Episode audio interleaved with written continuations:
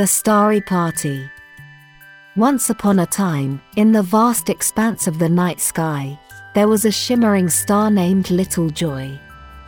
Little Joy was not just any ordinary star, he radiated warmth and joy wherever he went. One day, Little Joy had a wonderful idea. He decided to host a grand party in the night sky and invited all the stars and children to join in the festivities.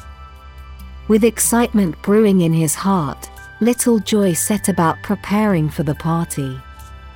He personally designed a magnificent banquet hall, adorned with dazzling lights and colorful decorations, transforming the entire night sky into a festive wonderland.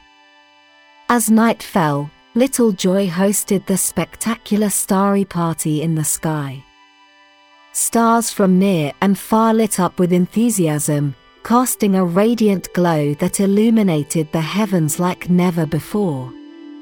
Children watched in awe as the night sky came alive with twinkling lights, feeling as though they had stepped into a magical fairytale world.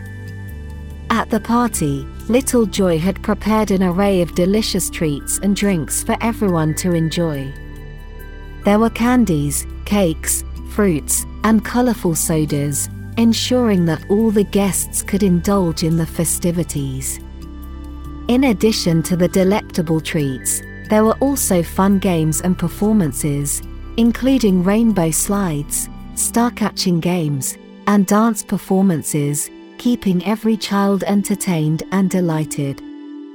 As the party drew to a close, a mysterious guest arrived Uncle Moon. Uncle Moon, the guardian of the night sky, joined in the festivities, bringing with him some magical surprises that added to the excitement and left the children with unforgettable memories.